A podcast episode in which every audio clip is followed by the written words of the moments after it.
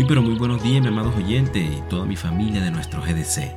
Esta mañana nuevamente con ustedes, dándoles la bienvenida a este devocional llamado Día a Día con Dios, fabricando historias que bendigan tu vida y que fortalezcan tu comunión con el Padre.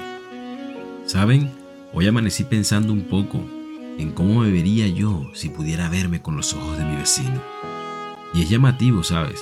Porque a veces somos especialistas en pensar que todo lo estamos haciendo bien y que los demás son los que tienen que mejorar y que el dinero corrompe a los demás, pero a mí no me afecta o jamás podrá cambiarme. Bueno, hoy decidí traerte una historia que nos ayudará a comprender y a continuar este edificar cristiano. Por eso decidí llamarla La ventana y el espejo. Cierto día, un joven muy rico fue a ver a un maestro y le pidió un consejo que lo guiara en la vida. El maestro lo condujo a una ventana y le preguntó, ¿Qué es lo que ves a través del cristal? Veo hombres pasando y un ciego pidiendo limosna en la calle. Entonces el maestro le mostró un gran espejo. ¿Y ahora qué ves? Me veo a mí mismo, respondió. ¿Y ya no ves a los otros? Fíjate que tanto la ventana como el espejo están hechos de la misma materia prima, el vidrio. Pero en el espejo, al tener esta fina capa de plata cubriéndolo, solo te ves a ti mismo debes compararte a estos dos tipos de vidrio. Cuando eres pobre, prestas más atención a los otros y tenías compasión de ello. Cubierto de plata o rico, solo consigues admirar tu propio reflejo. Y fíjate, amado oyente, que la palabra de Dios dice en Mateo 6, 22, 23, El ojo es la lámpara del cuerpo. Por tanto, si tu visión es clara, todo tu ser disfruta de la luz. Pero si tu visión está nublada, todo tu ser estará en oscuridad.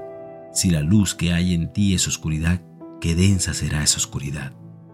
Y es importante entender esta palabra, amado oyente, porque en muchas ocasiones el dinero nubla nuestra visión y las ambiciones materiales nos desenfocan del camino y restamos importancia al Padre y la luz de Dios se empieza a apagar en ti.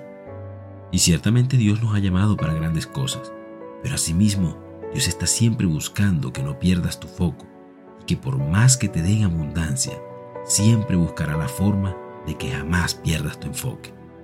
De manera, amado oyente, que si en este momento Dios te ha dado muchas bendiciones económicas, asimismo recuerda que tu proveedor es el Padre y saca la mano de tu bolsillo y ayuda a tu prójimo, porque dar de lo que te sobra es una forma de ver a través del cristal y verte más a ti mismo y menos a quien necesita. Es por eso que Dios nos llama y nos exhorta para que cuando tu bendición llegue y las riquezas económicas toquen tu puerta, pide a Dios discernimiento y sabiduría, para que de esa manera sepas reconocer quién te provee y cómo administras y das a quien necesita. Porque cuando el dinero te dice lo que tienes que hacer, ciertamente ya dejaste de ser guiado de la mano de Dios. Por eso, amado oyente, anímate. Hoy es un buen momento para recapacitar y pedir a nuestro Padre discernimiento y sabiduría y así poder dirigir nuestras finanzas sin perder nuestro primer enfoque en ti, Padre. Y nos enseñes a ser dadivosos y desprendidos del dinero, porque entendemos que cuanto más damos, más llega, y cuanto menos queremos, mucho más se nos otorga.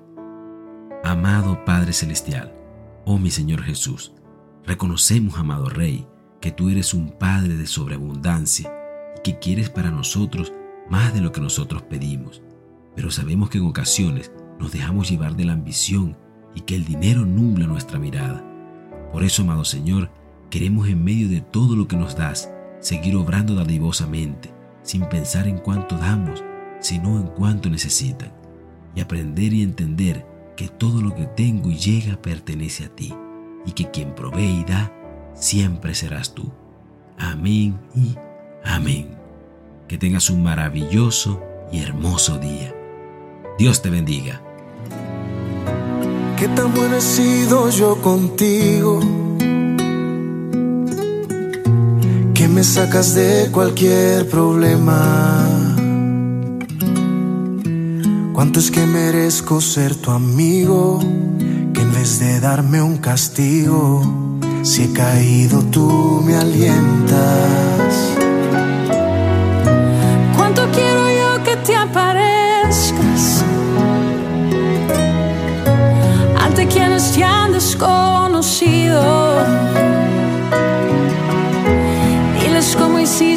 Las estrellas, que en Discovery lo cuentan, pero no me ha convencido. Te amo, Señor, yo te amo. Te amo y te necesito. Te amo, no sueltes mi mano, que yo solo quiero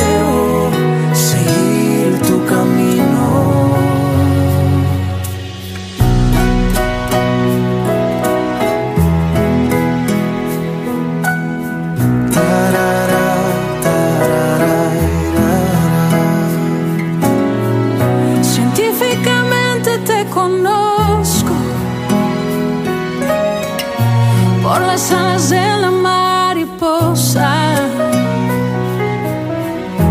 Que aunque le han buscado el fundamento, no han podido echar el cuento de por qué besa la rosa. Cotidianamente te percibo. Y si quiero yo que vuelvas pronto. Eres el autor del universo y te estamos esperando para el autógrafo y la foto. Te amo, Señor, yo te